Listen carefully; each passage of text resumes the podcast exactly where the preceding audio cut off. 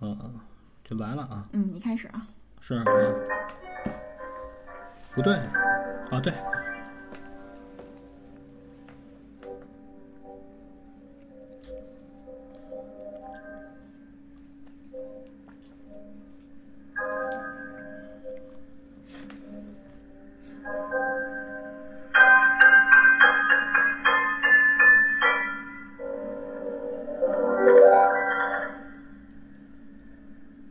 Orumasar senin filanko Var taraf gelmesen Sen bulamayın imamı Avukat kergeti Bakar nabzileri Sarısı indoya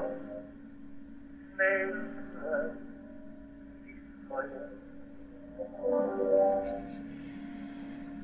أذوق الصبر من ضيق وشعر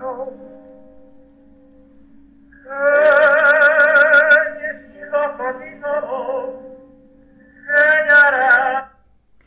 呃，大家好，欢迎收听一番鬼话，呃我我是 Mandy，嗯、呃我是芒果，这期是录第二十四是吧？对，啊，好。然后刚才我们上来用的这个歌呢，是叫《黑色星期天嗯，非常有名的一首。》啊，就说是十大禁播歌曲啊，就说这个歌我们就是要聊这个，所以就用了这个歌。然后这歌很难找，嗯呃，因为这个歌它完全版是一首四十七分十三秒的歌，嗯就是我实在是没办法找到完全版，就这个还是从一个视频里稍微截了一点儿。哦，啊，然后它这首那就直接开始吧，啊咱们行现在就已经那就是你这个背景音乐不不放下来啊？啊，行，那就继续吧。然后对因为刚才我觉得声儿实在是太大了，你知道吧嗯？啊，嗯，这声音有点吵啊。啊，因为它是是那个视频。嗯，对，这是我截的一段视频啊，嗯所以这个啊，然后就说怎么着啊？他说就是说，当年有这个歌的时候，嗯就至少有一百人听完这首歌之后，他就自杀了，哦，我听说过这个。是吧？然后就是因为这个，就是因为有太多人听过这个歌之后自杀，然后这首歌就被封印了十三年。哦，你知道吧？然后你看这个歌还这视频还完了，啊嗯行了嗯就。一段儿嘛。然后他这个作者叫鲁兰斯·查理斯，嗯，是他是在什么情况下写的这个歌呢？就是他跟他女朋友分手了，哦，然后告诉心情极度的不好，然后就写了这个歌。然后他竟然写了一个四十七分钟的歌，嚯，一个小时，嗯，赶上一集那啊个日剧了。不是赶上赶上一期一番鬼话了，他这个。然后其实他这歌啊，就是完全版，我不知道我自己听的那是不是完全版啊。嗯我在之前的节目里说过，就是它前边有一个八分钟的哼唱，没有任何伴奏，哦，是一老太太，就清清唱是吗？对，就不是不是唱，就是哼哼，你哦明白？而且完全没调儿。它前边这个长时间的这个哼唱是代表什么？我并并不懂，就嗯，就 那哦，就那种感觉的，你知道吗？就是很奇怪，你不知道他要干嘛。然后慢慢的，就是他可能累了，突然之间琴就起来了，就不是衔接在一块啊，儿的。音乐突然就起来了。对啊对对，就跟他前面这哼唱，你感觉这不挨着，啊，你就明本白？对身就对很诡异。对对，然后然后才开始唱，嗯然后就是说。网上就说就是怎么着啊，就是就是因为这个完全版是找不到了，所以现在大家听了之后不会发生任何恐怖的事儿。嗯，就说如果你能踏踏实实坐在这儿，把这个四十七分钟零十三秒的这首歌曲听完，那就很有可能你就，是吧，就会发生一点恐怖的事儿，就是不好的事儿。这个感觉就是有点不太信啊。对，哎，可是你找我，因为我听说呀、这就什么黑色星期天啊，对有很多就是版本，但都对是不是最真实的那个版本。对，就是现在你在网上能搜着的那些版本，嗯你一听都是后期又重新编曲，哦然后变得唱吧也要比原版要好听好多。嗯，就是重新找人编曲，重新唱。就是你听完不就不会死？对，然后而且好多人他会混，还有一首歌叫《黑色星期五》啊，对对对对啊对，，这两首歌经常被混，啊你，明白吧？实际上这两首歌是两个不同作者，这个实际上禁播的那是星期天， 对对是吧对对，嗯啊星期五就是一首一首破歌啊，啊， 然后这个就。没有什么可聊的了，这个就说完了。然后他这个有一个歌词还挺帅的，就是说我的心不再盼望一个新的这个什么东西啊，人都是没心的，人都是无心的、贪心的和邪恶的，爱都去死了。哦，就是说他这原来的歌词里边有这句话，就是还挺还挺帅的这歌词写的。可是我觉得如果单看歌词的话，我不至于自杀，嗯， 你知道吧？就是他可能写他的而且他是英文，也也看不懂。对我看的是找人翻译过来的，然后巨长无比，然后我就截了一句就看了一眼，就是啊，然后这个就说完了。然后第二首歌呢是妹妹背着洋娃娃，哦，这首歌我听过，嗯，是日本的那个，是中文版啊。对啊，这个就是中文版的，他改的就是中文版的歌词。哦，这本身就是源自中国的一首民谣，对对啊对是吧先听一下这歌，嗯、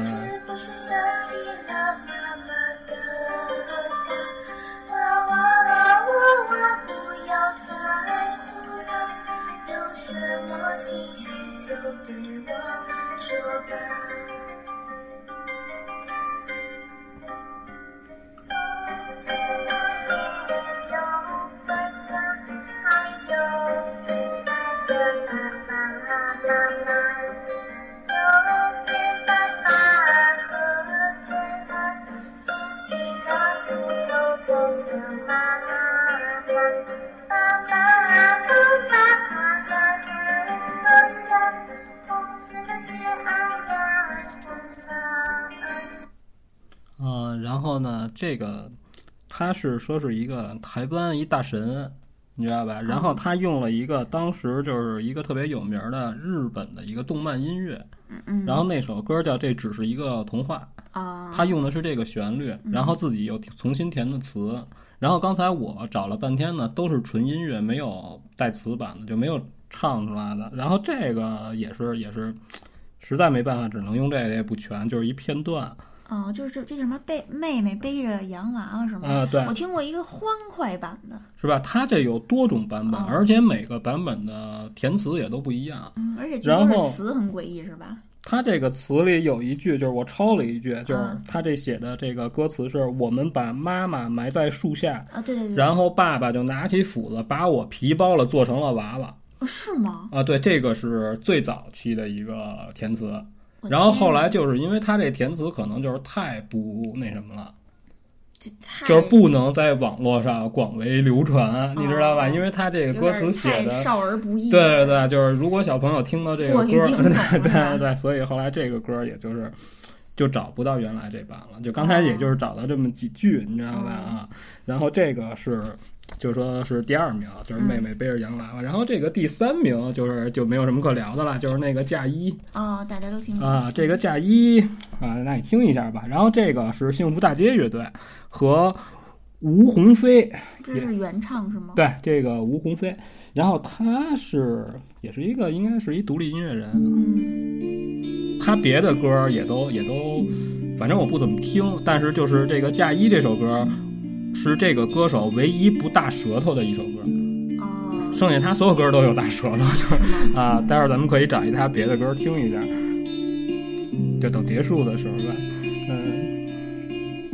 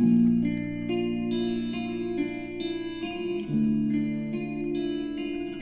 妈妈，看好我的我的红嫁衣，不要让我太早太早死去。然后呢，我把这关小点声儿，要不然这个有点耽误时间啊。然后咱们这个就不过多聊这首歌了。就变成背景乐啊了因为因为无数人都听过啊，这对首歌，对是吧对，？这个旋律并一不起新。大家就非常熟悉。然后排在第四的呢是第十十三双眼睛，啊，第十三双嗯，对。然后就是说十三这个数字，说在西方啊是一个很招人讨厌的啊数字，对对对你知道吧？就是因为就是说这个象征着就是。耶稣的第十三门徒犹大背叛了他，然后导致苏哥被钉在十字架上，然后就是这个十三这个数字呢就被象征着就是受苦受难，嗯，所以大家都不太喜欢这个数字，啊嗯，然后呢，他这个十三双眼，第十三双眼睛，这个原来呢是出自一个非洲部落，嗯它是一个比较诡秘的一个音乐，嗯你知道吧？然后就是作者当年为什么要写这个东西，就是已经说是网上查的，就是说已经不可考了，嗯就没有什么原因。然后这个事儿呢，就是说当时其中的非洲一个部落呢，听完这首歌之后呢，大家集体就自杀了。集体整个部落对死了整，个部落就莫名其妙的就大家不约而同的一块儿自杀了，我天，就是这个事儿没商量等于整个部落就没落了，就啊，对，然后就是说，所以就是被禁止了这首歌。然后当时说这个有一个一九九一年的时候，有一个音乐人呢，他就偷偷的把这个当时残存下来的一小段儿。就是因为发生这个非洲部落这个事儿之后呢，官方呢就把所有的手抄乐谱，嗯都集中起来、收集起来，就给销毁掉了。啊，然后，但是呢，有一小段侥幸留存下来了。然后这大哥给买了，买了之后回家呢，他就是想研究这首歌，然后自弹自唱，然后反复看了这个乐谱之后，跳楼自杀了。然后，而且在他自杀之前，他把这乐谱烧了。然后这个事儿，这个故事就讲完了。嗯这就是这首歌为什么被禁。然后最后，他就算这个十大里边，就说还算有下落的，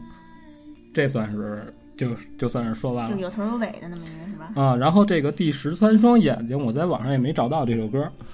那就别听了，嗯，对，那是想听也没有。嗯 然后第五呢是自杀没有痛，这首歌反正就是说，呃，这个是怎么说？嗯等我看一眼啊。自杀没有痛，说的是这作者自杀前， 就是他很绝望，嗯然后就是说这也没有过多介绍，就是他死前，然后有很强的诅咒，嗯，然后就这样就死了。哦，就带着怨念，对对，然后就说这个歌儿有很强的魅惑力，就是它会引诱你别自的杀，对，哦，你知道吧？然后它这个歌词我看了一眼，也没有什么特可怕的，他就说我能看到所有的痛苦离我而去，自杀是没有痛苦的。哦，等于就是他这歌词就不都念了，就是整个你看下来，就是反正我看我觉得也没有什么特别可怕的，就是说写的怎么怎么着，等于他就是用音乐还有这歌词这给个你洗脑是吧？让你这个自杀好像就更像是一个要自杀的人、要死的人，啊就嗯不知道是什么原因留下的一个诅咒。你听了我这个，你就会跟着我一块儿去死。就有点那种用音乐勾魂儿那种感觉。啊对对，反正就这就这意思。然后这第六啊，嗯，就有点扯了。第六是《寂静岭四 The Room》里的边的一首歌，嗯都你哦也知道算吗？在内了。对对，他就是因为这个歌是一哥特的曲风，然后唱的比较黑暗，然后，哎，然后就是好多人误以为这首歌是忏魂曲，嗯，实际上这是游戏来的，而且我记着当初动感新势力还特意送了这个 The Room 的这个原声 CD，嗯，然后我就一直听这张 CD。就也没什么生命对他这张危险 CD 就只有五首歌还啊是四首歌，我忘了。然后我就一直在我这个踏实里放着，然后没事儿的时候就听，也没我觉得挺好听的。那这个有什么传说吗？就是死人的传说。这个没有什么传说，这个曲子是在这个《寂静岭四》里边，就是主角的母亲辛西亚死的时候，然后背景有着唱了这么一个歌。哦，叫天使房间。对对，叫《天使的房间》，然后可以听一下这个啊。好多灵异节目都用这个当开场，哦，好像咱们也用过之前。对对，啊。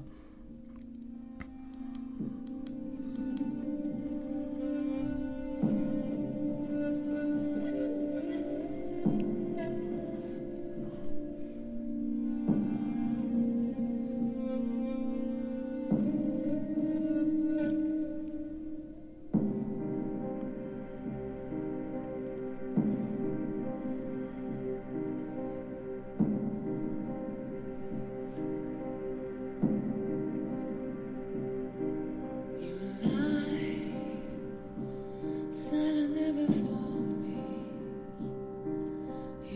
是吧？这歌并不难听啊挺好听的。啊，没有说让人觉得哪儿恐怖啊，或者怎么着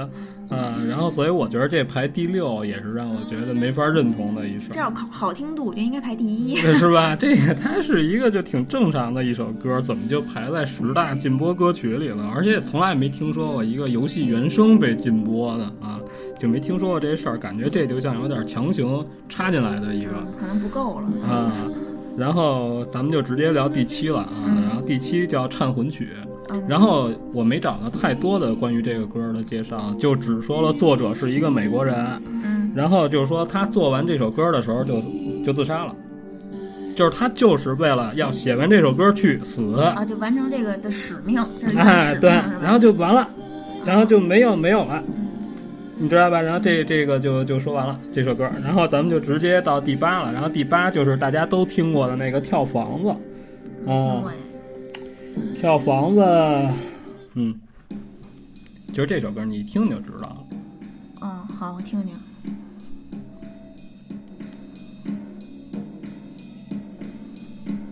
Eyes are like eyes, 是不是听着特别耳熟啊？ eyes are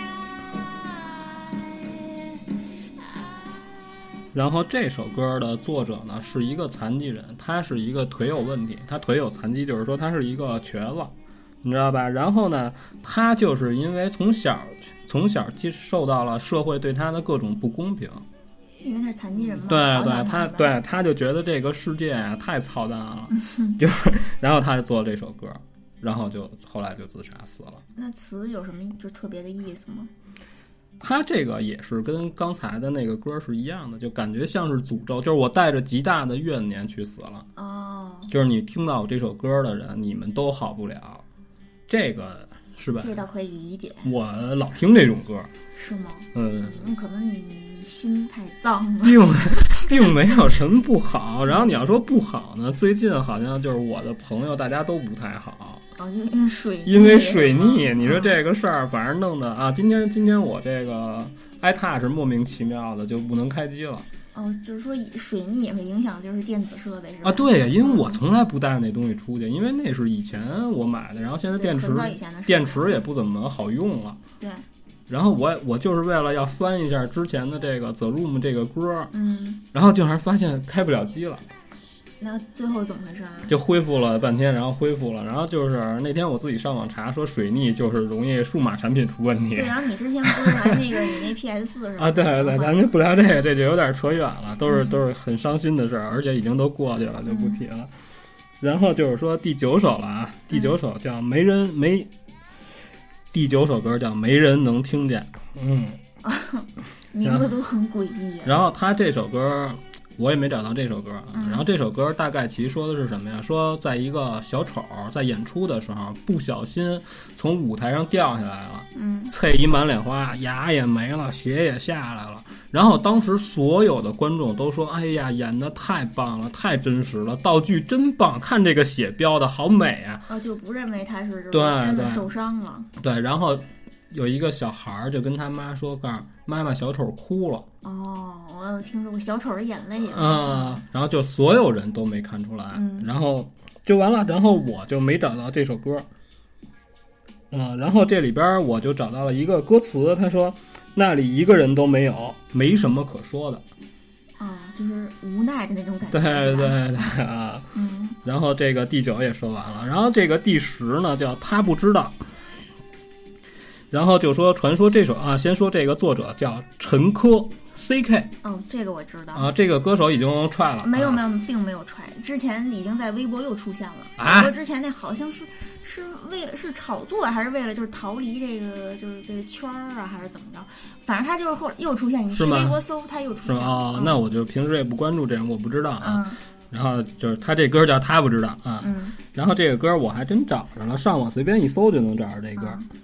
然后是一说唱，啊叨叨叨的啊，是不是是不是那女的？就是对什么对嗯飞向什么别人的床那个飞向别人的床啊。啊？她不是有一首歌吗？呃，不知道，我我没听过这人的歌。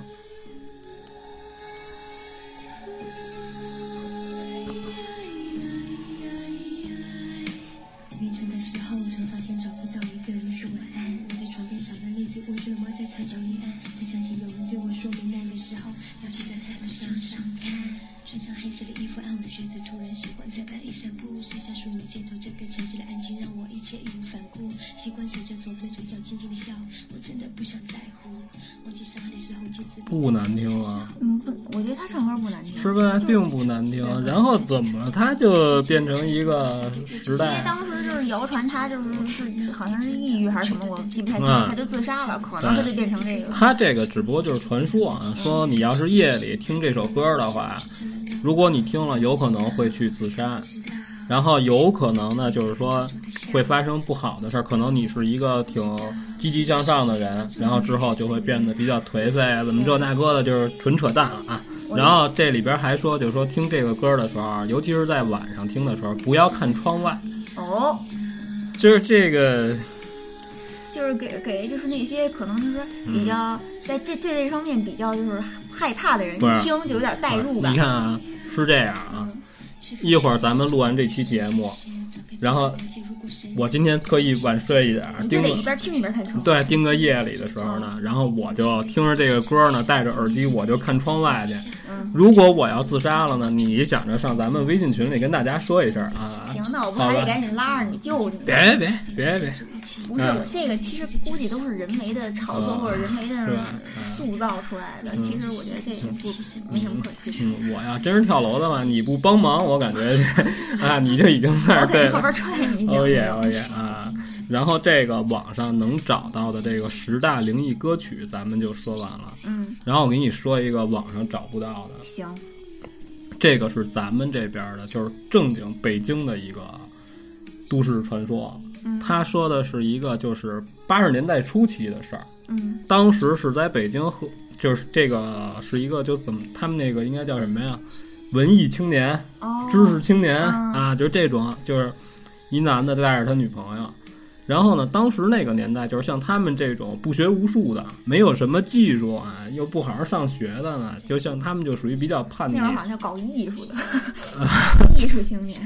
对，就是那会儿，然后这个男的跟这女的就生活的非常不好，嗯然后呢，也是非常的不幸。然后这个女的，她有间歇性的精神疾病，嗯就是他指不定什么时候就抽一下，你知道吧？然后这个男的呢，并不愿意把他送到精神病院去，因为那个年代好像不像现在似的，就是现在你有各种可以比较人性的处理精神病人的这种方法，那个年代好像就不像现在似的，药都那么方便，说你这儿犯病了，啪给你打一针，你大了，你可以踏实待会儿。嗯那会儿好像就是挺受罪的病人。嗯她男朋友也是为了心疼她，再一个是因为穷，他就什么也干不了，只能在家看着他女朋友。嗯，然后他女朋友呢，还不是长时间的精神有问题，就是间歇性。哎，对，她有的时候明白呢，两个人也聊，嗯然后她也是觉得她男朋友也挺不容易的，就是也挣不到钱，只能靠自己的一些朋友呢接济过日子，真可怜，真可你怜。知道吧？然后呢，过得不好呢，人的心情就不好。对就是你吃了上顿没下顿，对，嗯而且那个年代，你的你朋友再多，谁能有多少钱借给你呀？那会儿大家都不好混，嗯你知道呗？然后这女的呢，就是在她明白的时候，她一直对这个男的啊很愧疚，就觉得如果我要不拖累你的话呢，你至少不会像现在这么差，你也不一定能有多好了。然后呢，这个女的就找了一个借口，就让这个男的去给她买一个什么吃的，就说我特别想吃这个东西。这个男的就说拿着身上仅有的钱就出去去给她买了，然后这个女的就利就利用这个时间，卧轨死了。就是当时她住的那个地儿，就传说啊，嗯离火车道比较近哦，就卧轨去了。啊，哎，结果这女的就非常顺利的就死了。嗯然后等到男的知道这件事儿的时候呢，也是非常的绝望。然后这个事儿就是，他这个里边有一个刚才没说，这个女的叫何必，嗯然后呢，这个女的是单立人儿一个可以的可，啊，就然后姓何的何。对，必王须白的王白石的笔，啊，王白这女的叫何必，你知道吧？然后她发生这个事儿之后呢，这个男的呢，因为他是一个文艺青年呢，他写了一首歌，说是歌，其实呢是一封给他女朋友的信，说这个歌奇长无比，而且没有什么节奏。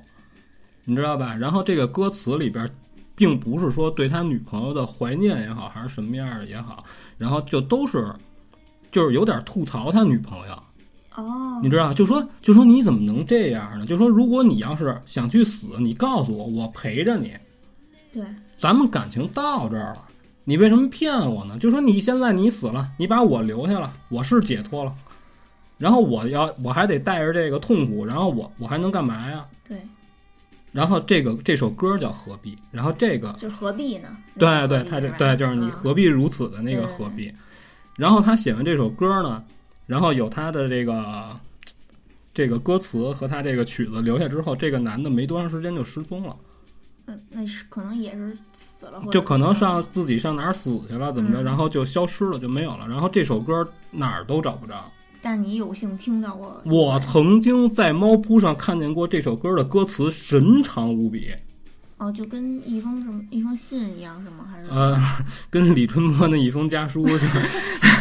不是那概念的，人家那个那人家那个是一首歌，他这就是特别长的一个，就是全是怨恨。嗯就是你不能这么对我，然后这我可以你理知道吗解，？对，就说你怎么能这么自私，自己就卧轨一块儿啊？这事儿这对事儿是一解脱呀。等于这女的是这男的，就是全部的，就是精神支柱，就靠着他活着呢，残就是在这儿就是残存在这世界上。这女的一死，然后这男的可能也没有什么活着的信念了。嗯、这个我就不知道了，反正我觉得这个事儿你要想想还是挺诡异的。嗯，我就觉得就是挺心酸的吧，听着啊，就是，呃，这个所有这个灵异歌曲就聊完了，嗯，也不能说灵异歌曲，我就感觉就是反正就网上一个十大禁播就歌是曲。有那个有传说的一些对歌曲对，，吧这是那天微博上人家私信，人家说你能不能聊这东西？嗯，然后我上网一找呢，每首歌都能找到，我说那就可以聊啊。嗯我就我觉得啊，就听下来啊，就是嗯没有就是说资源的我不知道，但就是听了有资源这嗯些，我感觉就是说所谓禁播歌曲就都是那种半死不活、怨念特别重的那种。啊，然后就是刚才咱们说的这《没人能听见》这首歌，嗯是之前是能找到的，嗯然后能找到就是他说是因为版权问题不让听，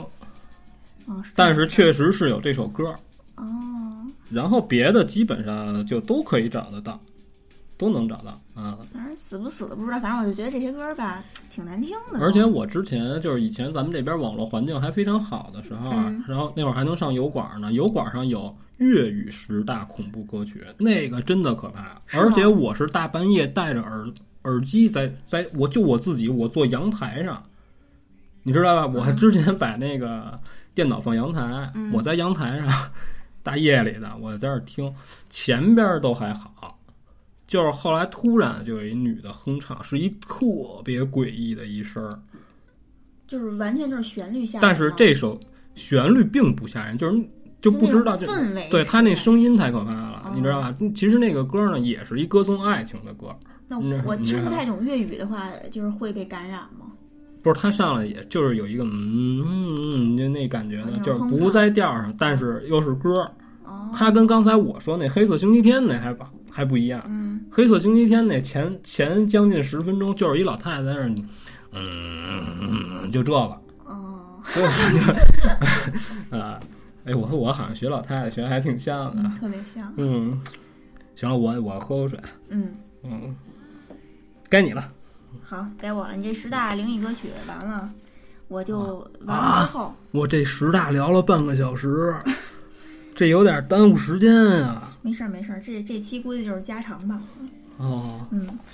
你这个讲完以后，我分享一个我从朋友那儿收集来的他的一个个人的经历，不太可怕，但是就是有点儿就是琢磨不透。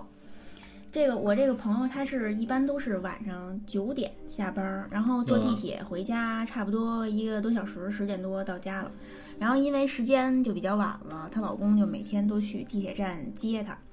那天晚上呢，也是就像往常一样，她九点下班儿，然后差不多十五分钟到地铁，九点十五嗯坐上坐上地铁，下地铁的时候呢，她看了一眼手机，是差不多十点二十左右。她从又从地铁上来，她老公已经在那儿等着了，然后俩人就有说有笑聊天儿就回家了。到小区进单元门儿，然后进电梯，这些一切都特别正常。出电梯的时候呢，朋友先走，她老公在后头。然后朋友走了没两步以后，一回头发现她老公没了。然后我这朋友就觉得是不是她老公就是躲起来想吓她一跳，跟她开玩笑，嗯她就左看右看都没有人，没有人，因为就说嗯不就说这她老公躲起来了，可是时间也对不上了，就走两步一回头，怎么她能躲哪儿去啊？嗯啊，就没有人，没有人。完了，就是因为都是十点多了嘛，这电梯用的人就是也没什么用的人，嗯所以在他们这层停下来以后就没再动。她就想说，她老公是难道又没出来，在电梯里，她就摁了一下电梯那个按钮，电梯里也没有人。她突然就觉得有点不对劲儿了，就就说我先回家吧，嗯先回家再打电话。回家，结果一开门，老她老公正穿鞋准备出门呢，嗯然后我朋友一下就懵了，然后她老公也傻了，她老公说：“哎，你怎么那么早回来？这才十点。”嗯然后她，然后她一看表，果然呃不是她一看表，果然才十点。嗯，可是特别奇怪，就是她下地铁的时候看了一眼手机，是十点二十。嗯，嗯，等于就是它发生了一个时空的一个交错，嗯等于我时她间她也不对啊嗯她了自己不知道怎么回事儿。因为你想啊，就是又从地铁上来，然后又聊天儿走特慢，然后坐电梯啊什么这些耽耽误，肯定到家也得十点五十了吧，十点四十了，啊就不可能才十就才十点。啊等于就是这些时间都去哪儿？而且就是说回陪她回来那老公是谁？啊嗯，她就觉得可怕的就是这个。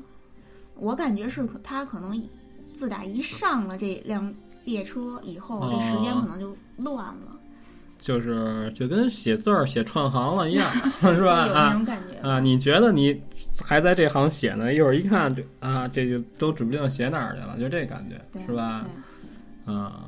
然后这个其实我也听说过这种事儿，嗯我给我给你聊，也当时就说是怎么着啊，晚上大家都出去遛弯嗯儿，就岁数大人啊，夏天的时候都出去遛弯儿，遛完弯儿回来呢，岁数大人睡得都早，嗯，你知道吧？然后当时这个事儿呢，说的是呢，这个老头儿老太太俩人一块儿下去了，有狗遛狗，嗯遛完狗回来了呢，老头儿都懒，有什么家务活儿呢，都是老太太弄去。哎，这老太太给老头儿弄这弄那，老头儿就先躺下就睡了，你知道吧？躺下就睡了，这个是实打实凿、非常确凿的，他就在屋里睡觉呢，你知道我就吧？看着她老公，然后等这老太太都归置完了呢，老太太就发现这老头儿呢就脱自己的衣服、袜子什么的。哎，你说你不洗也没什么关系是吧？你跟我说一声，你别等我这儿都收拾差不多了，然后您这儿一看这儿有俩臭袜子，啊，等于一又般一又一堆儿脏衣服就搁是那儿了。就是很生气，嗯就想跟她老公嚷嚷两句，嗯，你知道吧？可是那屋里她已经都睡了，她就一看她睡得挺舒服呢，她就更更生气了。对，更不开心了嗯，啊，就说啊，我这么辛苦，你怎么就可以那样呢？是吧？啊，啊，进去跟她吵了两句，不高兴就回来坐外边儿，俩人就赌气啊，嗯，哎，就坐。这正赌着气呢，啪！她老公开门从外边进来，再跑屋里，屋里没人了，哟，那那是怎么回事儿啊？就没原因。你说这不吓死啊？啊，确实是。那这有这有点可怕吧嗯那那？这事儿就完全没法让人相信，因为你跟躺在屋里的那个人啊已经交流过了，嗯咱俩恨不得已经都对骂了。嗯然后骂完了，我有点不高兴，我上外边平复一下自己心情，省得我杀人。嗯，然后我正在这儿倒气儿呢，啪！你你又从外边回来了同。同样一个你又把门开进来了，那你对那这这事儿有后续吗？没有有，后续就是等于就是俩俩老头儿，对呀、就是然后不是他在当时一下就傻了，就吓傻了。嗯，对呀、啊，然后老头儿进来就说：“啊，你找半天你没找没找着你，然后找半天狗也没找着狗，那狗在哪儿呢？回跟着老太太哦回来了，哦嗯嗯对吧？就这种事儿就是还挺多的。对对对，因为要之是要是咱们专找一期讲这种事儿，就非常的多行，我再分享一个呢，啊。那来来就之来，前这是网上看的啊，就特别短，之前是一个话题，然后底下有一个评论，就是说说他小时候，嗯、跟他奶奶出去，然后他奶他呃到到院子里玩儿，院子里嗯有一大石头。就跟那个跟一个影呗似的，那么大一大石头，他奶奶那呢这石头也忒大就了，经常坐在这石头前头，就就啊嗯那个摘菜，然后他呢就绕着这石头这和这院儿里就玩儿。那天他是跑到石头后头玩儿去了，然后玩着玩着从这个石头左边探出头来，嗯就发现。他奶奶本来是一个人摘嗯菜的吧，但他一探头发现他奶奶跟另好多奶奶在聊天儿，就是好哦多就是其他的就是老太太在聊天儿，嗯没在摘菜，然后然后他就他就就就又接着在玩儿，他没当回事儿，他就又接着在石头后边儿就是绕着玩儿，嗯又从石头的左边儿出来，就发现他奶奶一个人在那儿摘菜，其他老太太都没有了。嗯等于他就是从左边儿看的他奶奶的状态跟右边儿看的他奶奶的状态是不一样的。啊，这就是哆啦 A 梦的那个时空机器，你知道吧？就是你回到了那一天他奶奶摘菜嗯的那个时间，然后从这边转出来，就是他奶奶很孤独的一个人在摘菜的那个啊，对，要不然你说怎么解释啊？就是我就说是这吧生活中其实这种事儿留意起来还是挺多的哈。呃，然后这儿有一个就是小卖部的事儿，嗯然后这是这是我朋友，我这朋友跟我一边儿大，然后他就说这个事儿是我们共同经历的，就是那天我们他给我讲一别的事儿，一会儿再讲啊。然后这个事儿就是当时这个事儿。好多我们学校好多人都知道，我们学校门口啊有一台球厅，台球厅边儿上跨一个小卖部，嗯这个小卖部啊属于私搭乱建，它倚着墙楼体嗯盖出极小这么一间，嗯他就是为了平时卖给这个玩玩台球的，出来晚了买嗯盒烟，买个汽水儿。这屋特别小，然后里边就坐一老太太，啊嗯你知道吧？然后有的时候是他们家老头儿，就他们他们家是什么情况不知道，但是反正就是这俩人，一般都是老头儿盯晚上，你知道吧？毕竟是一男的，他在这儿盯晚上盯小卖部。可是他岁数大了呢，他一般他盯不了太晚，就尤其是冬天的时候，就我们在玩晚了之后，就说再想买点什么吃的，经常就赶上他就关门了。然后当时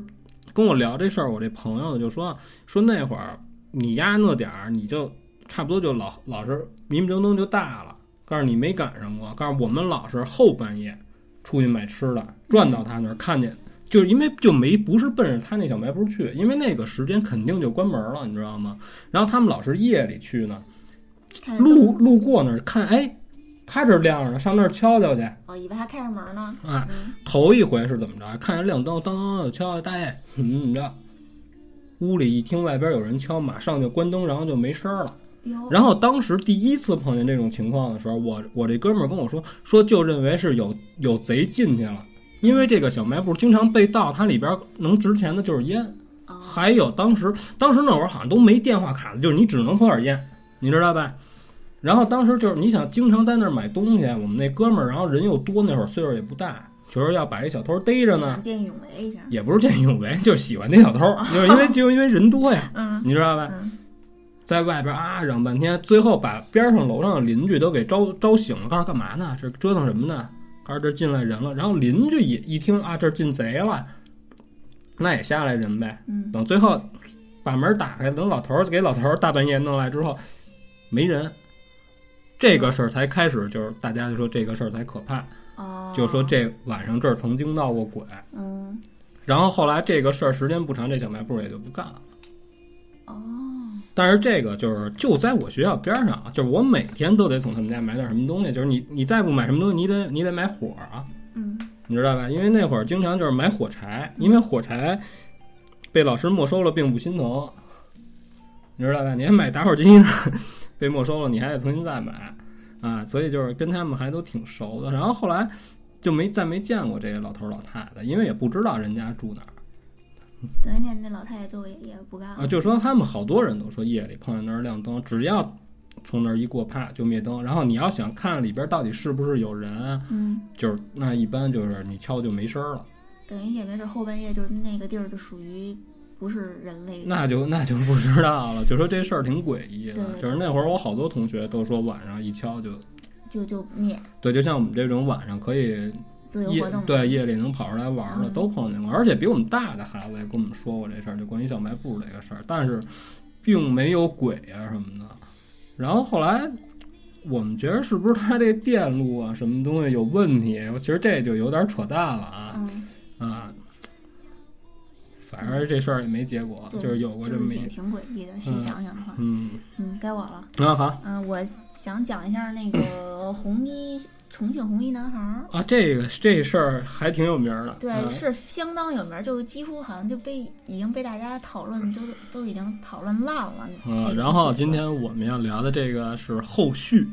啊、对，就不是也不能说算是后续吧，就是说他不是最后官方给出一解释是什么性窒息是吧？你听过那个吗？呃，听我，就嗯是但说是他那男孩属于就是自卫，然后性窒息寻求快感。不是这个这个就有点胡说，因为当时网上有视频，嗯然后视频 打了一个巨大无比的马赛克，嗯可是网上也有截图，嗯，就是他没他没法自卫，是呃呃，就是他是是被整个绑好了对之他后就是，好像就是一捆绑完了以后窒息的一瞬间，就是快接近死亡的时候高潮。啊，嗯，可是他就那种捆绑方式，他好像是脚底下还坠了自一打个，秤砣，对是对吧对对，如何做到的呢？是这个。你说你是怎么能把自己绑到房梁上？这个好厉害，对。嗯但是今天咱们不讨论他这个啊最后的结果，就是我就想说的是，就是说诡异的是这件事儿前后的巧合，就说可以算是巧合吧，我觉得就是挺诡异的。嗯就是在这个就是红衣小男孩这件事儿之前，就是发生这件事儿之前，这个小男孩的母亲曾经做过一个梦，就是呃死之前两天吧，这个母亲就梦见说。有一个三十多岁的一个男人，背着旅行包，戴着帽子，看不清楚脸，就从他们老家，也就是就是小男孩自己住的那个家的后门，悄悄的就进去了。进去了，然后呃就是中间这个小男孩儿就是发现尸体什么这些我就不说了。案发后，然后这个父亲呢，就是为了是就是赶赶快破案，就在村子里就是到处就是走访，就是找证人啊，然后还有就收集线索什么的，就最后就问到了一个老太太，这老太太就说说。说那天就是，也就是小男孩儿死那天，说有一个外乡人来了，那三十多岁，戴帽子、背包，就反正就是一形容，就跟这个母亲梦见的这个人是一样的。嗯嗯，然后这是这是一个巧合。然后在这个红衣小男孩死之后三个月，就是小男孩好像是零九年十一月份死的，嗯然后一零年的时候，这个呃一零的二月份，浙江的就是某村儿有五个儿童就失踪了，然后这五个儿童呢，恰巧都姓蔡，其中有四个人是亲兄妹，有一个人和这四个人是堂兄妹。哦，嗯等于就都是亲戚，对都是这是亲一戚家人，嗯，对，然后嗯找了四天，就怎么都找不着，就跟人间蒸发一样，等于嗯全村儿人，但是街上警察的警力都出动了，那找也找不着。结果就是四天以后，就是在离那个村子只有五百米的一个水库找到了这五具尸体，就是最后被鉴定为是意外就是溺亡了。那但是家长就不服，就说说那个怎么一死就都死了五个，说那个，然后那个警察就说说有可能是一个掉进去了，剩下的就是去救，一就一个一个下去救啊，就都死了。嗯然后这个家长就说不可能，如果那样的话，尸体会比较近，可是就找的时候，这水库的里边的尸体是分散的特别远。嗯，啊而且还有一个就是疑点，就是其中在这个离到水库这个路上找到了其中一个孩子的呃帽子，还是就反正是身上的衣服、身上的东西，嗯就是为什么只有这一个孩子的，其他都没有？嗯嗯，就到底这路上发生了什么不知道。然后这件事儿就结束了以后呢，在这之后就还是这个浙江，还是这同一个村儿，又有两个姓蔡的女孩儿也被发现就不幸溺亡了。嗯嗯，就是也是掉水里淹死了。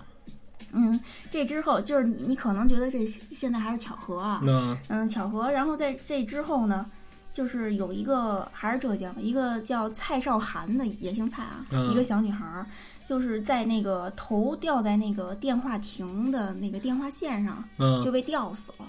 哦就窒息就死了。就是警察，就是就是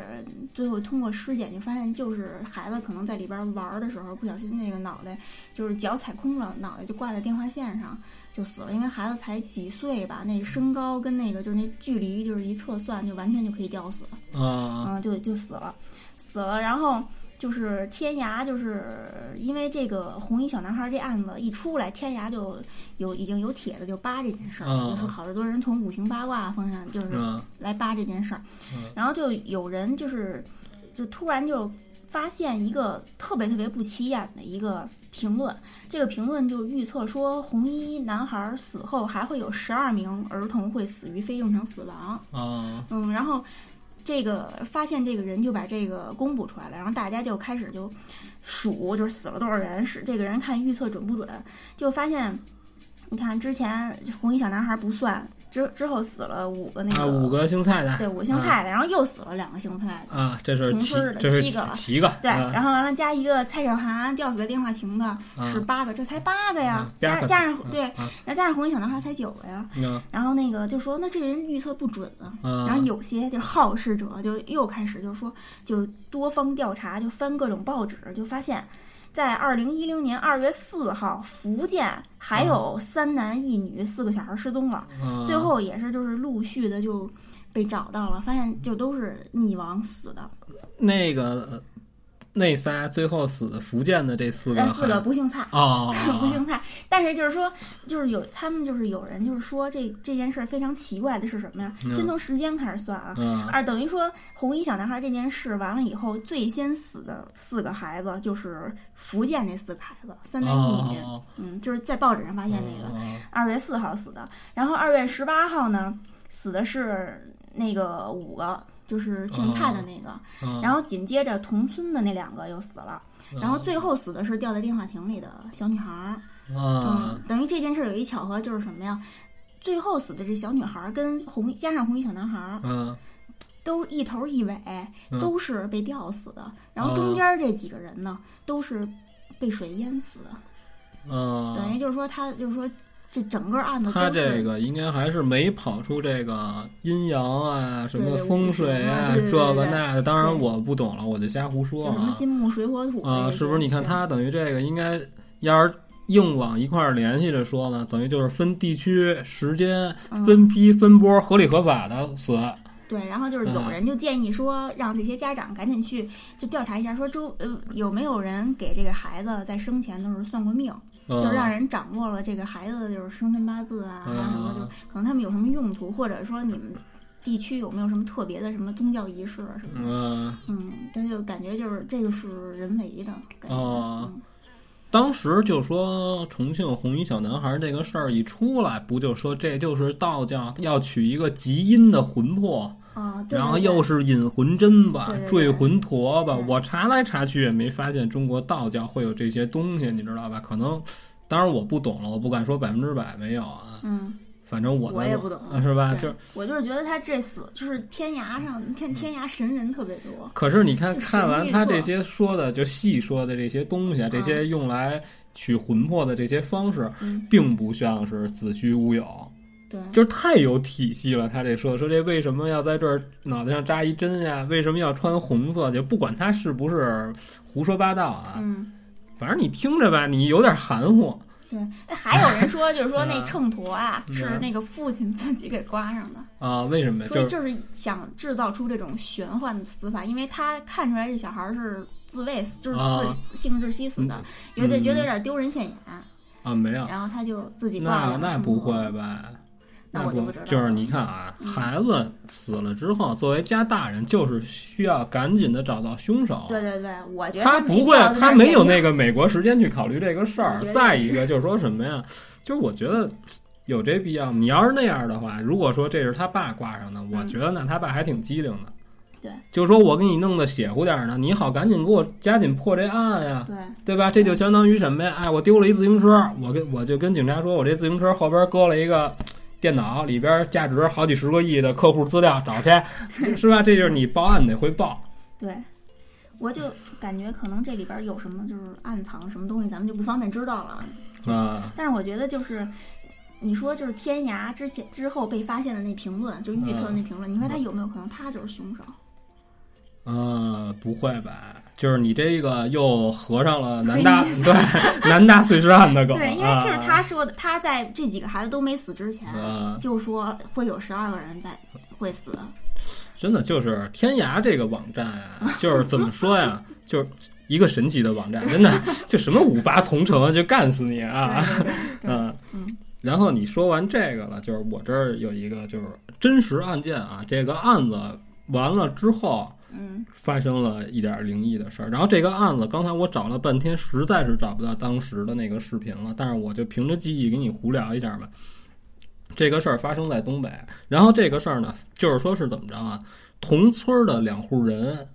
然后其中的一户就是一个姓张，我忘了他叫什么了，你知道吧？这个男的五十来岁，他是屠户出身，然后呢，他竟然就看上人家街坊已婚的这个家庭这个媳妇儿了，嗯他想委屈人家，然后多次表白，遭到拒绝了。哦嗯，就是心里就有点那么不宣愤，就觉得操你这个是吧？对，可是人家这女的，人家是一正常人人，都结人婚了，对人就跟自己老公说来的，然后就是也没说的特别明白，你知道吧？就说的比较含蓄。然后人她隐晦人她老公呢，就是说。就是碍于邻里之间的这种关系，就没法撕破脸，而且这种事儿好说不好听，对对对，你知道吧？就是你不能跑跑人跑人家跟人讲理去，因为毕竟也没发生什么事儿，所以这个事儿呢就一直就就摁下来了。可是呢，已婚的这家家庭呢，这个男的呢就对这个五十来岁的张姓男子是极其的反感。张姓男子，哎，别讨厌。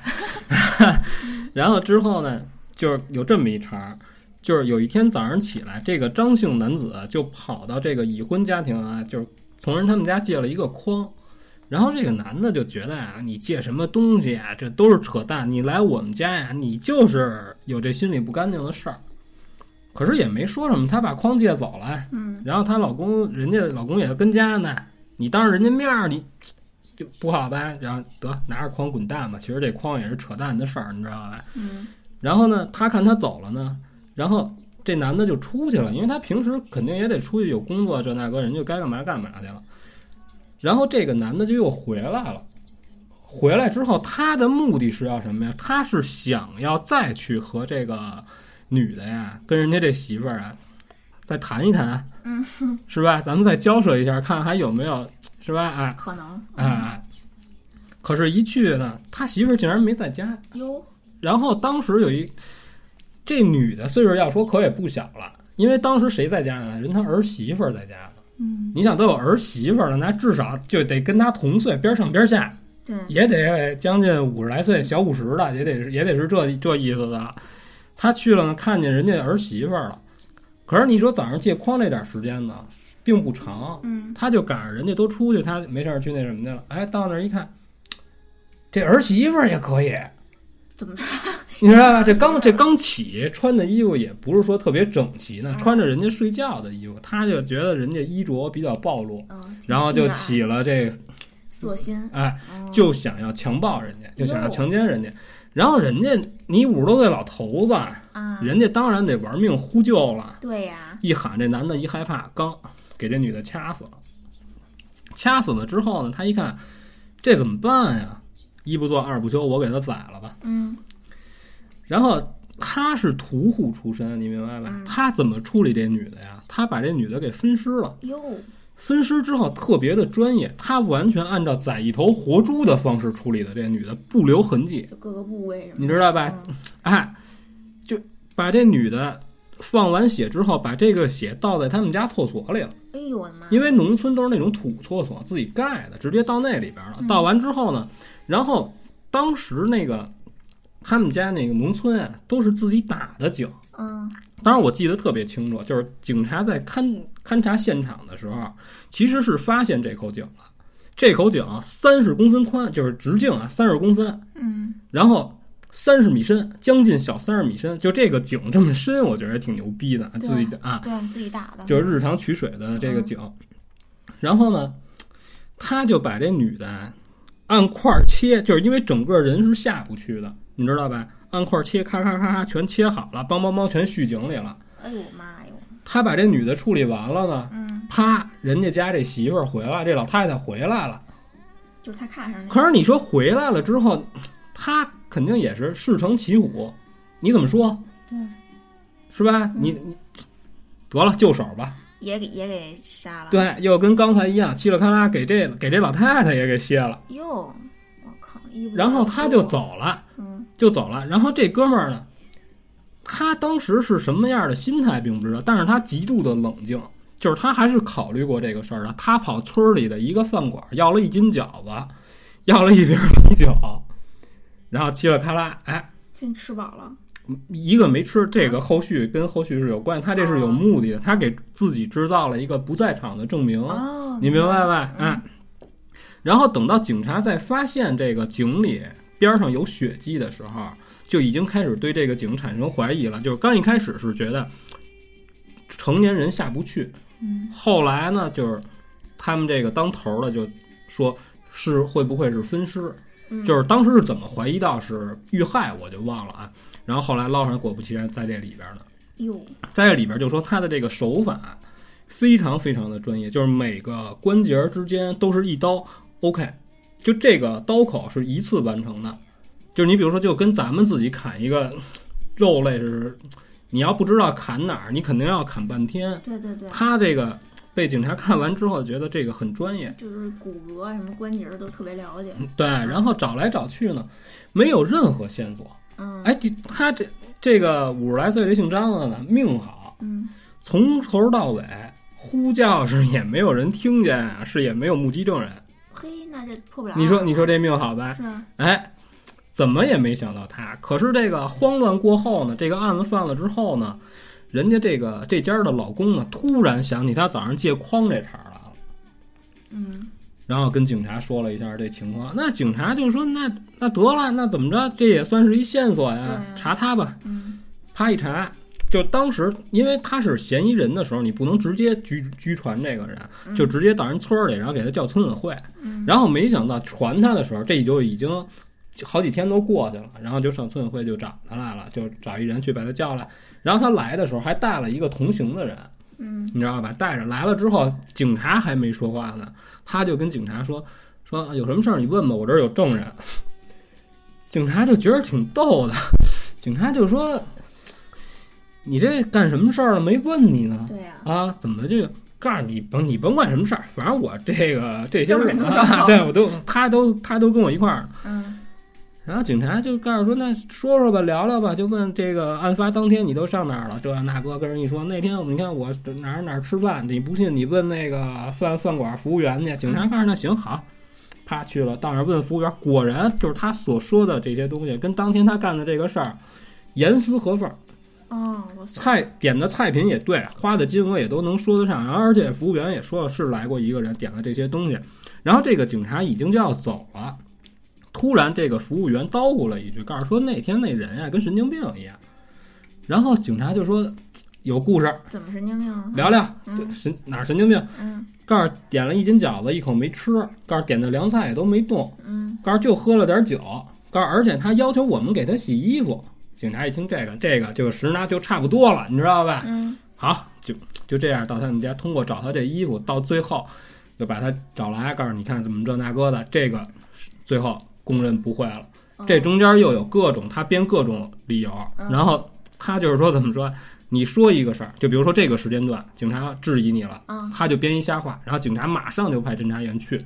去核实，核实哇回来之后把你刚才说的这个推翻，嗯，来来去去这心理崩溃了，就这男的崩溃了，对这个罪犯崩溃了，嗯 就把这个事儿就交代了。哦，这个事儿就完，他怎么判的就不说了啊。然后这他后边的就开始有点灵异了啊，就是因为他干了这个事儿，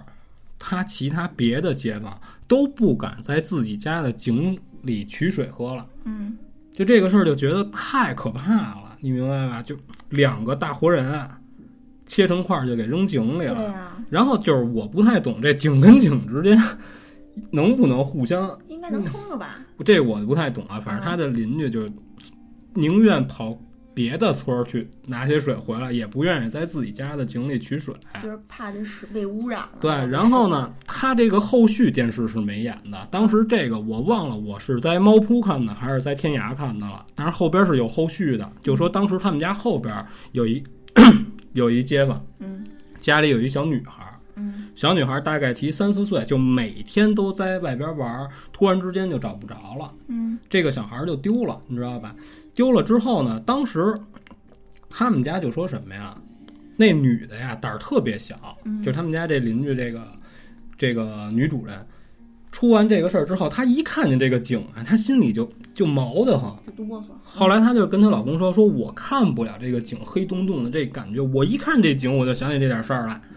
你赶紧给我找一什么东西，你把这井给我盖上得了。”啊，她老公告诉你，那你害怕那好吧，找了一大石头板子，嗯就把这井等于就给盖上了。就这个石头是非常沉的，你知道吧？然后后来就是没接上他怎么再去这个水源的问题，人怎么取这饮用水就没说。嗯可是这小孩丢了之后呢，这女的呀就是也报警，上哪儿也是找不着，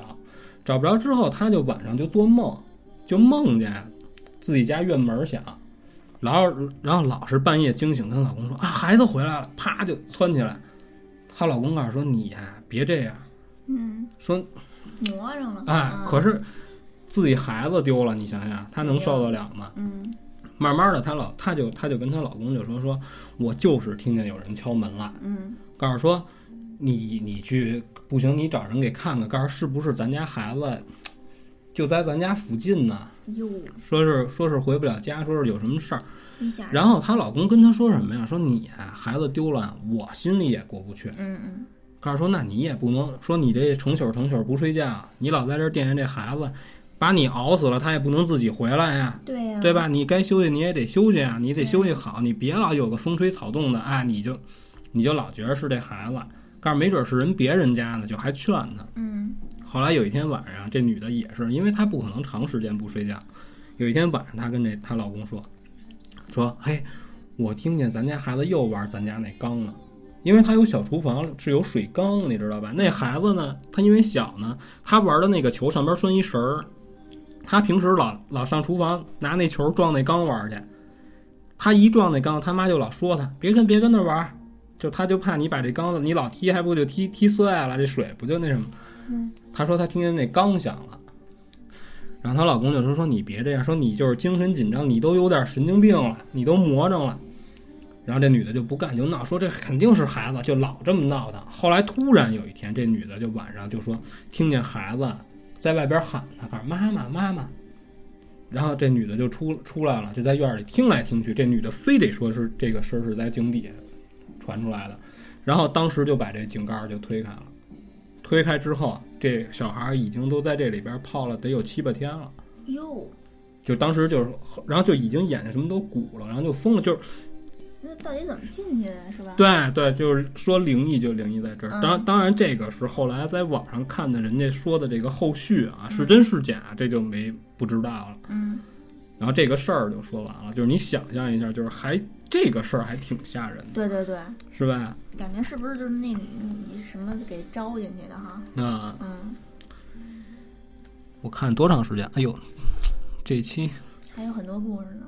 是吧？嗯，你我你先歇会儿，你讲我完了吧？啊，讲完了，嗯讲完了。嗯我先分享一个飞欧 Coco 分享给咱们的事儿。啊，他这事儿他也分享给我，这事儿还挺挺棒的啊、他就是这这件事儿是他在听我们节目的时候遇到的一个灵异事件，啊就是他自己你亲没身你没经跟历我说这，我说是那个啊、那个都市传说一会儿再讲啊啊，啊这是他就是他在他公司有一天下午，正在一边听咱们这一番鬼话，一边就是写报告呢。然后嗯通常都是五点下班，那天可能就是太投入了，就忙的就忘了时间了，然后就一看表都六点多钟了，然后大部分同事都走了。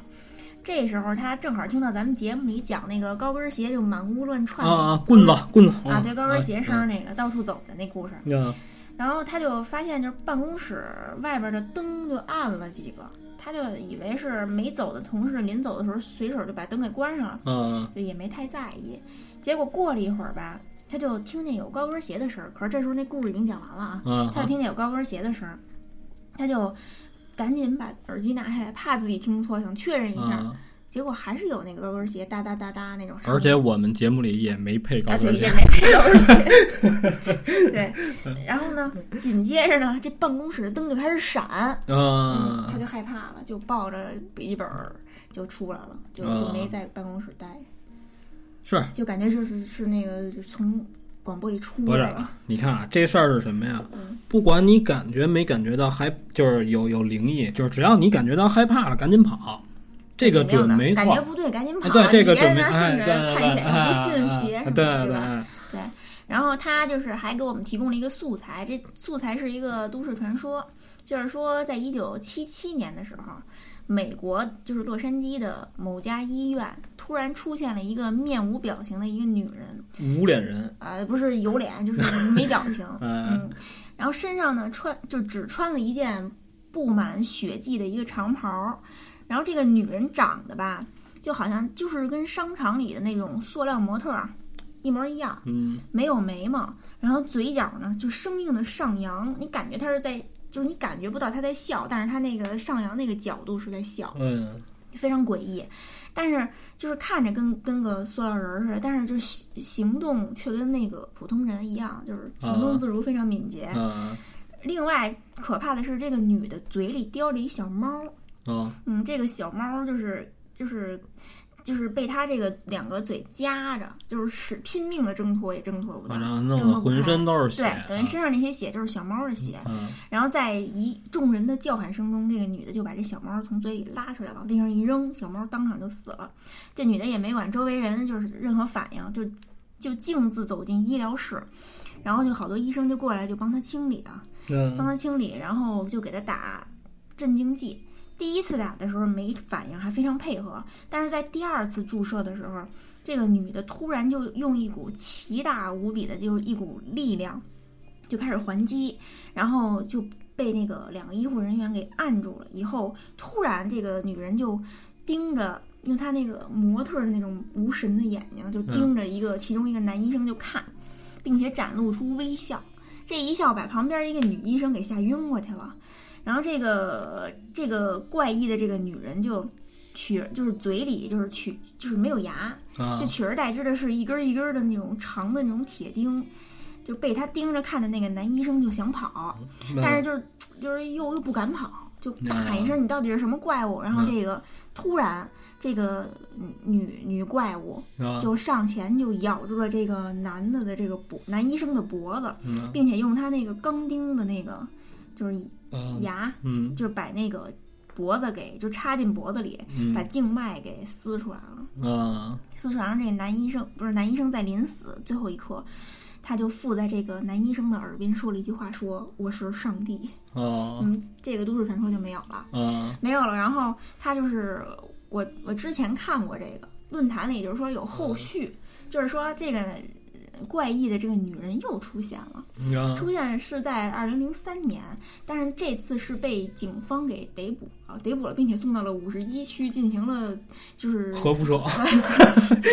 是进行了就是分解啊还是什么的，还有嗯人就是在五十一区周围的群众还有偷拍的，啊 嗯，但是就是说被这个视频被销毁了，嗯啊，但是就是又还有人说，就好多人都说说这个其实就是一个假的东西，嗯说是只不过是一个就是生物系的一群那个就是小组就人员就是设计出来那么一个东西，就发明出来那么一个东西，就是只不过是一个试验。嗯还有人说这个故事就是来自什么呀？来自一个叫叫什么来啊？叫意毛骨大利面毛骨悚然意大利面啊 （Creepy Pasta）。啊就是一个外国网站，这个外国网站就是以什么闻名？就是制造各种都市传说，啊就比如什么那种什么面条人，啊啊，还有什么，反正就忘了还有什么来，什么米老鼠那个，就各种都市传说，就在咱们中国传的神乎其神的，好嗯多都源自这个网站。啊这但是这些都市传说都是就是自己就是人造人啊为，的这不是跟造日本是一样的吗？他就会刻意模仿一些传说里边的人物嗯啊，什么东西，然后出来制造一点恐慌啊，然后把这个弄成吵起来之后，能干嘛使 啊？不知道，反正但是这个网站的可特是点好像这不个是应抄是自己原创，啊，对，嗯，制造完都市传说之后，然后再把特别一手的东西卖给新闻媒体，然后获利。是吗？这嗯个我反正不是我太看那懂个日剧就是这么演的。哦，就像什么裂口女啊，啊对他们也弄一那样的面具，满街蹦去，然后对就是在哪儿哪儿发现了，你看我这照片多清楚，我都拍嘴里了，对你这嗓子眼儿都能看见，拿走啊，对就就干这事儿了啊等于就是说这事儿是一个就是虚构出来的一个事儿，啊，啊，等于是假的，是吧对？我觉着也应该是，啊我觉得也不太真，嗯，而且说这拿钉子当牙，这个 我就觉得这特假，你知道 吧？啊。你还不如说你是气功大师呢，啊，都给能崩死你啊！嗯，不过就是想想挺吓人的，一个模特儿啊，突然有人的行为举止也非常吓人的。嗯，嗯，然后你这事儿说完，我看今天这个恐怕又得超长了啊！我给你说一个，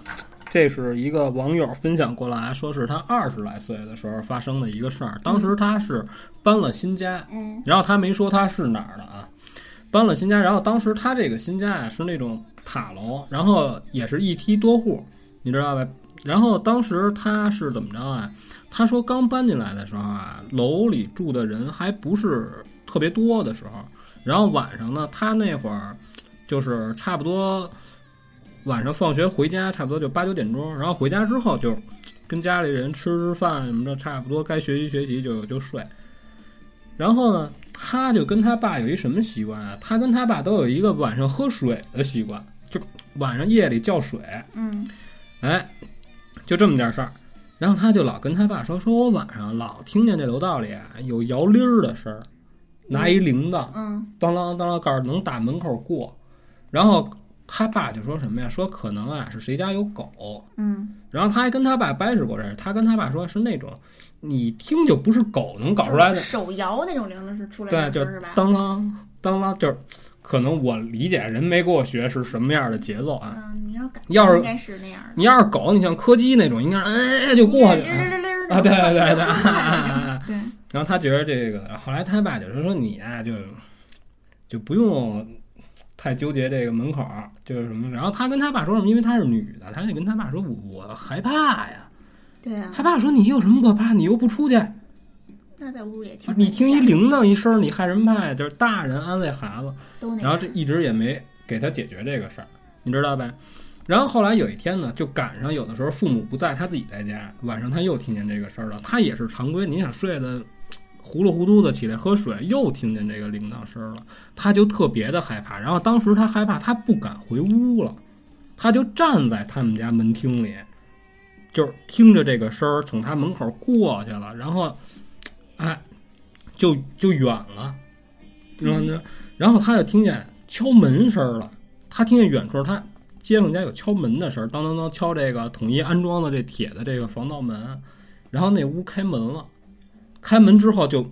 就没事儿了，他等了半天，他就回去就睡觉了，你知道吧？然后一下这事儿就过去，就就没事儿了，对吧？然后过了三四天。然后他妈就跟他聊天儿，一块儿吃饭聊天儿，就说咱那街坊说那天丢了一人，说是怎么丢的呀？就说晚上大家都睡觉了，这他那他们家那街坊也不是自己单一人单住，就是晚上这女的起来开门，在外边站着跟人说了几句话，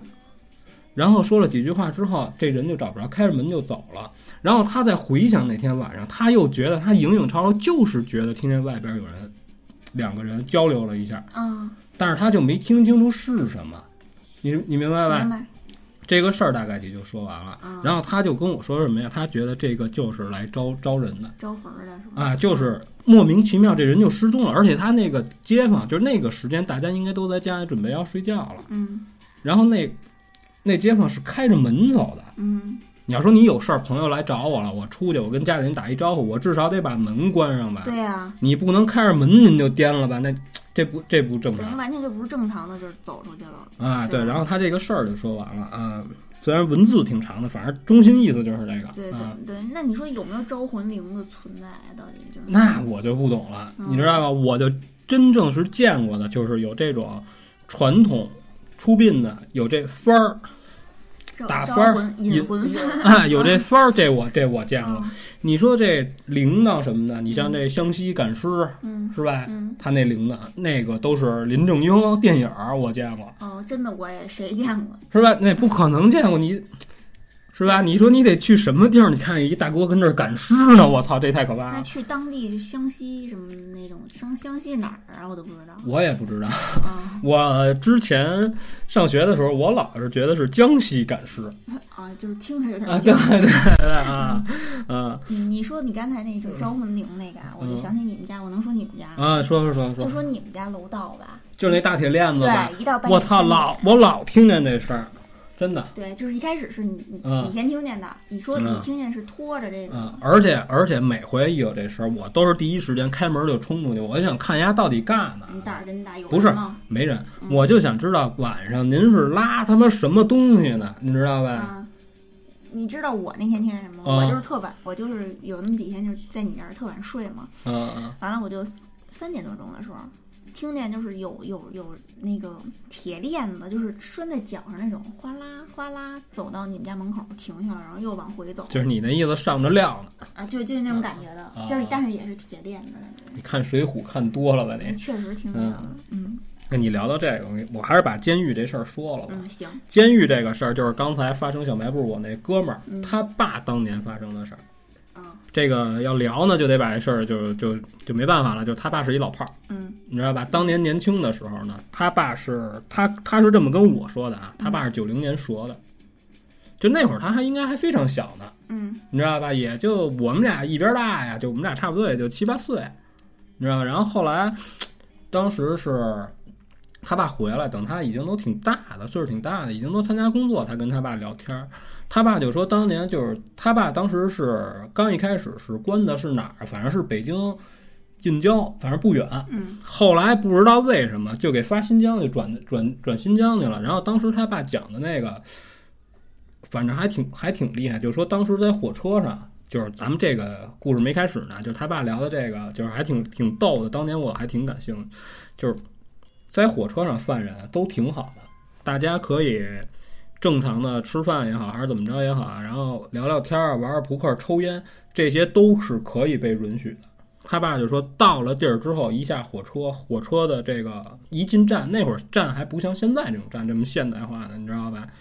对面就是这个出站的这个大厅，嗯上边有这顶子，顶子上告诉就全是荷枪实弹，机枪都架好了。然后每个火车就是这个候车大厅的那儿，就是进站的地儿，不是每个柱子跟每个柱子这儿都站着武警，都是荷枪实弹。下来之后一律不许抬头，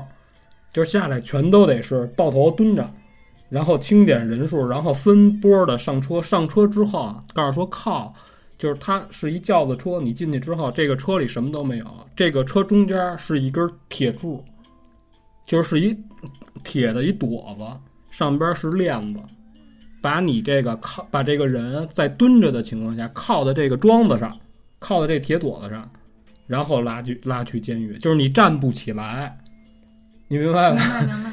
就说的还挺牛逼的，我操！我当时听这个事儿的时候还挺感兴趣的挺，挺嗯开眼的，啊，嗯然后他爸当时就是到里边儿聊完之后，啪啪啪分完号，他说当时啊，他爸给他讲，就说进去都先干嘛呀？什么不干，先背监规，这个背不下来不许吃饭，睡觉的时候没有铺盖，你知道吧？就必须把这背下来。他这是头等大事儿，第一背背规矩。然后第二就是什么呀？当时他这个监舍里边的老大跟他说，就是管监舍的人，他们怎么称呼我不知道啊，就说晚上第一有任何事儿，不允许大喊大叫；第二，不许叫管教。不管发生什么事儿，管第二天早上起来早早点名儿的时候，如果管教问你什么了，嗯，就说一律不知道。如如果你说了，孙子，到时候你自己看着办。那你你新人你没什么可聊的呀，就都按照他这办，也没发生什么事儿。然后呢，就是每天就是正常的，就是安排你一些手工活、手工劳动，完不成呢，反正就是有惩罚制度，这个就没详细说。然后他们一般都是怎么着？到晚上，然后可能会上上文化课，学习之后，有一个小时左右的时间，你好比就说七点到八点这段时间，你可以在监舍的门口有一片区域，在这儿蹲着聊聊天儿啊，然后溜达溜达晃晃，就自当放风了，你知道吧？哎，然后他爸就说过来一人就问他，跟他搭话，告诉嘿你怎么着，聊聊。可是他们监舍跟监舍的人并不是特别熟，虽然你每天在一块儿劳动，他刚去，还没轮得着他们能搭上关系、能搭上话呢，你知道吧？他就也挺谨慎的，就没敢跟人家说的太明白，就跟人说了一下，因为点什么什么事儿啊，告诉您是怎么怎么意思，俩人就简单聊了几句，这一天过去了。嗯然后第二天又是同一时间，这人又找他爸，因为哎怎么怎么着怎么着，又又瞎瞎扯凉。慢慢两人就聊的就比较熟了，你知道吧？但是互相也没问叫什么名字，这好像是在监狱里犯忌讳，也不是怎么着，除非你们俩关系到了，我能告诉你真名儿，你知道吧？哎。然后后来当时他的跟他爸同监舍的人就问他爸，告诉每天放风儿怎么也瞅不见你啊？告诉你都上哪儿啊？他爸告诉我大哥，我就在门口这块儿。告诉您，我这情况您也知道。告诉我们家人也没有人给我寄钱，告诉我也干不了什么。告诉您让我给您什么，我也没有，我就只能老老实实待着。然后他爸那人呢，又不是说能说会道的那种人，嗯跟这个管教啊什么这个指导员啊关系也都那么回事儿。但是他爸就是老实，让我干嘛我干嘛，你知道吧？哎，就跟那儿就跟那儿待着。然后他们他们监舍的人看了看呢，就嘱咐他两句，就告诉他别老有什么事儿你别不许瞒着我们这个同号的人啊。就哎，后来也没发现他干嘛。然后等于一来二去呢，他爸就每天都跟这同一个人聊两句，同一个人聊两句。后来这个人突然有一天问他，告诉嘿，你想出去吗？他爸就告诉嘿，你这他妈不是废话吗？嗯，你扯什么蛋呀？谁他妈愿意来呀？对啊呀、什么叫我想出去嘛？然后那哥们儿就跟他说说，相信我吧。他爸告诉你要干嘛呀？然后那哥们儿就告诉说，你要相信得过我，我能让你出去。告诉但是你得完全按我说的做。他爸告诉你呀，别千万别告诉，咱们已经都到这儿了，好好的。过两年出去，该怎么着怎么着，该该该好好做人，好好做人。就是你只能聊这种冠冕堂皇、扯淡的话，你知道吧？哎，可是这哥们儿一来二去老跟他说这点事儿，后来他爸有点烦了，你知道吧？他爸告诉说：“行，那我我我信你，你要真给我弄出去了，哎，甭管真的假的，反正到时候我我跟着你走就完了。”那哥们儿告诉行，告诉那你那你这么着吧，告诉我呀，晚上我找你来，你在你在你们的号里，你什么都不用干，什么都不用准备，你别睡觉就行，你千万别睡过去。他爸告诉我不睡，我等着你，这就有点较劲的意思啊。果不其然，晚上都熄灯了，然后他来了。来了之后啊，就是当时他爸觉得这人牛逼在哪儿啊？他给了他一双鞋，就是带鞋带儿的鞋，这个在监狱里不没有。就带鞋带儿。对他爸说，自杀当什时么的对当时在监，就是你每天收完监之后，你的鞋上哪怕就是说拖鞋也好，胶鞋也好，不管是什么鞋，都是不可能有鞋带儿的。哦，他爸一看这鞋，他爸觉着有点牛逼，而且这个人已经换完衣服了，有拉锁，有皮带，有扣儿。哇塞，他爸就觉得，嗯，靠谱儿不是靠不靠谱，就觉得这人有点关系。哦，他就他爸就觉得可能这个就是监狱内定的，就是要放押走，他就大摇大摆的来，而且这里边哪有诡异啊？他就觉得这这男的来了，啪就把这门就打开了，就是他爸原话就这么跟他说的，嗯，说来了这孙子什么都没用，伸手就把门拉开了，他就认为是什么呀？这就是监狱内部有人给他留着留着门呢，他肯定跟人打过招呼了。哦，他还他把鞋穿换好了，这这男的就带着他就一一马平川就就出来了，你明白吗？出来，然后到了这个外边儿，出了这个他们这个楼之后，这男的跟他说：“说我什么都不怕，我就怕狗。”告诉一会儿路过这个他这个他爸说他这么这个门口儿就到这监狱门口儿是狗舍，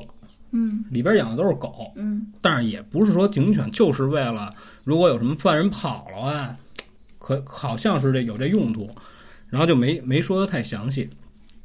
说我就害怕狗，你跟我出去的时候啊，你走前头，说让这狗啊看见你之后，这狗一叫唤，然后呢吸引一下注意力，这个时候呢，咱们我就能跑，我然后到时候我想办法能给你带出来。他爸说：“那你怎么说怎么是呗，我就已经都跟你出来了啊。”对，到那门口，果不其然，狗，但是就是狗也没叫啊，狗没发现他们俩，他们俩就非常顺利的就出来了，然后也没碰见守守夜的，也没碰见巡警，什么都没有，就感觉这个监狱空无一人。我天，这哥们儿就带着他开门就出来了，就直接就从这铁门，他有是大铁门，然后有一小门出人的，嗯就直接就出来。出来之后，这哥们儿就跟他说：“说你看那边了吗？往那边走，你就能活命。”哦，他爸就告诉说：“怎么走啊，大哥？咱俩不一块儿走啊那边到底是哪儿？”啊？他就给他指了一方向，说：“你就照照这方向走，绝对没问题。嗯，”他爸说：“别去呀。”说：“那你怎么办、啊？”这，他说：“咱俩不同路，我不我不能跟你一块儿走。有”点他吓人爸就觉得就干了，让这孙子给我坑了。但是当时他没想这么多，你明白吗？嗯等于这男的跟他说完话之后，告诉说我现在先走了。这这男的说完话扭头就走了。他爸等再反应了一下，再想找这人，已经看不见这人了。哟，他爸就在这儿想了，大概其就是他爸反应也挺快的。他爸告诉我，连想都没想，我就好稍微愣了点神儿，扭头就回去了。就是一扭头一进这小门儿，嗯那儿就是武警。哦，他是二十四小时执勤，他有岗。跟人说我这啊 怎么着？然后那你怎么你怎么上这儿来了？我我这怎么怎么回事儿？嗯，赶紧就找监狱领导，然后把这事儿一说，监狱领导跟他说：“你这个回去什么也别说，嗯，哎，哟然后那感觉是不许这领不导许知道说似的，然后说有什么事儿，我再单找时间跟你谈，嗯，嗯然后我现在给你换号，你不在这号待着了，嗯跟你之前这些号的人全全都保证让你碰不见面儿，我给你换一别的号，然后我也不安排你劳动，也不安排你什么爱，到时候我给你安排别的活儿，就这么着。就过了一段时间之后，他们领导又跟他爸谈过一次话，然后具体说什么他爸没说，然后给他爸减了一年刑。哎呦，还给减刑了，啊，对，等于他爸是多少年回来的，我也忘了，反正他爸年头不短，嗯也得七八年。哇，然后这个事儿等于就是后来他爸回来跟他聊这事儿，就是说什么呀？说这他妈事儿吧，就感觉有点他妈鬼使神差的这个劲儿，就说就说有点斜的歪的，就说不知道是怎么回事儿。那等于感觉是不是嗯监狱里？后来都知后来道他跟我聊这事儿，就说什么呀？说这个就不是活人，告诉我爸就没跟我说太清楚，嗯，等于监狱不能跟犯人说，嘿，你看咱们监狱闹鬼，对，这种事儿大家都是心知肚明，嗯而且监狱、学校啊什么乱七八糟这种东西都是盖在野坟圈子上，指着你这个压着底下这个，哦，明白你了，明白吗？哎，等于就没说明白。但是这就是等于他爸那意思呢，跟他私聊天的时候，就这就是他妈一灵异事件，对，感觉就说这他他很明白他什么都不怕，他过不了这狗，哦，你明白？这狗能看见他，哎呦，那那那那狗为什么那天也没叫啊？就这就没法解释。可能就是因为他利用了他爸的什么东西，哎，就哦，他爸是一户你看他人，对，你吧看他说这话就是那狗，你叫的时候，就看你叫的时候，你甭管我，哎，你让那狗瞅见你，我就能出来，我能把你，他是这嗯么说的，而且就最诡异的是，他回来以后，等于就是警察也对，也没说管他，呢嗯对，而且而且就给他就给他算分儿，然后最后到。他们是有固定时间，算完你积累的就跟工分儿似的啊！嗯你这按照你这分儿能给你减多少多少年刑，等于一下就给他减了一年，那等于就说嗯这件事儿在他爸之前还有先例是吗？那就不知道，这就不好说了。因为这监狱这种地儿，我感觉就属于那种不该问的事儿，你要问了你就悬了。啊，对对，那倒是，是吧我经常少说话。而且他也跟我聊，就说好多就是每个号里的这个规矩都不一样。他说他爸去的那个地儿就是什么呀？报数不能有三个音节，哦，怎么怎么个意思？比如说早上起来早点名儿，嗯你知道吧？嗯警警察来了报数，嗯比如说你这监舍一共有三十人，嗯你该该数第二十一了。你看这个叫二十一，嗯他们那儿怎么报？二一，哦，二十一是三个音节了，对对，吧？你要这中间加上这十，一会儿你就快了，就很奇怪，就这种莫名其妙的规矩并不懂，就三个音节不吉利是怎么？不不知道不懂，哦，然后就是。每天劳动啊，什么乱七八糟，就他爸当初讲过好多，然后咱就不聊这个，这这就不灵异了，嗯就是啊，但那也挺嗯，然后但是他长爸见识他爸回来之后，啊他爸就说当时干活累的，回来给我们表演，啊浑身骨头全弄响，呃，就是累的，一脚印嘎啦嘎啦响，哦啊， 就开他爸说就是累，嗯，就行了。然后我觉得这个故事太长了，咱们都录了一个半小时了嗯，那就到这儿吧，还有一些下次再见啊！对对对，我这汗都下来了，好家伙对，